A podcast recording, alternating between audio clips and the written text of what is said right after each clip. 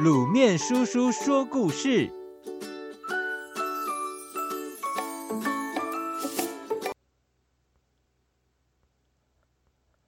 谁浪费了人生？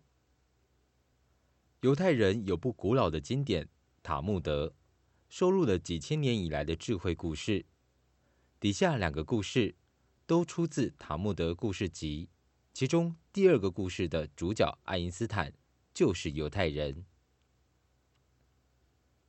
第一个故事，谁浪费了人生？有个学者搭船渡河，船来到大约是河流全长三分之一的地方。他问船夫：“你学过文学吗？”船夫说：“没有。”学者说：“不懂文学，你就浪费了三分之一的人生。”船来到河流全长一半的地方，学者又问船夫。你学过哲学吗？船夫说：“没有。”学者说：“不懂哲学，你就浪费了一半的人生。”当船来到河流全长三分之二的地方，突然刮起一阵飓风，把船吹翻了。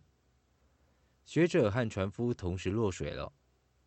船夫问学者：“你学过游泳吗？”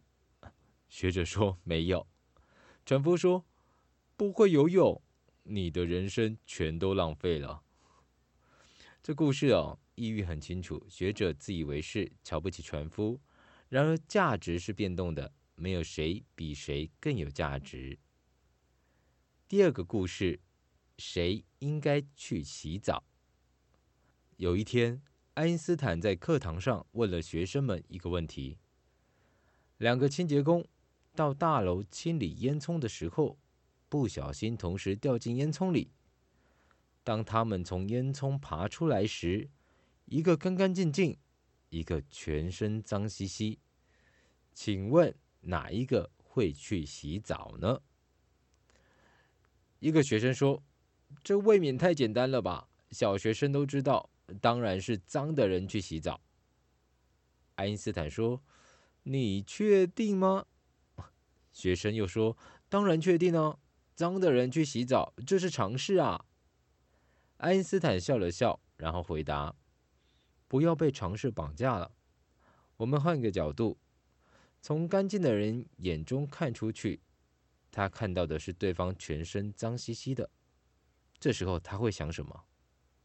同样的，从全身脏兮兮的人眼中看出去，他看到的是对方身上很干净。”这时候他又会想什么？所以你们觉得谁会去洗澡呢？另外一个学生说：“哦，我懂喽，干净的人会去洗澡，因为他看到对方全身脏兮兮的，会误会以为自己也是一样，所以一定是干净的人去洗澡。”这个学生这么一说，其他同学纷纷点头同意了。没想到爱因斯坦又依然说：“你确定？”这个学生迟疑了一下，最后呢，还是说：“确定。”爱因斯坦笑了笑，就说：“这次你们被我提供的观点绑架了。不是 A 就一定是 B 吗？难道没有第三种可能？”爱因斯坦说：“让我们跳出答案，回到问题本身：为什么两个人同时掉进烟囱？”爬出来之后，一个干净，一个脏兮兮，这根本是不可能的事啊！这就叫做逻辑 啊！各位小朋友，同一个故事呢，有太多角度可以思考了，不要被常识绑架，也不要被观点绑架，偶尔跳出答案，思考一下问题本身，会有意想不到的收获哦。现在回想起一下第一个故事，到底是谁浪费了人生？表面上是学者，然而换个角度思考，翻船的几率几乎微乎其微。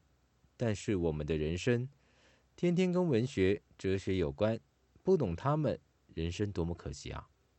最后回到问题本身，船翻了，重点不在学者会不会游泳，而是船夫在一命关天的时候，不去救人，却忙着反讽学者，这才是整个人生都浪费了。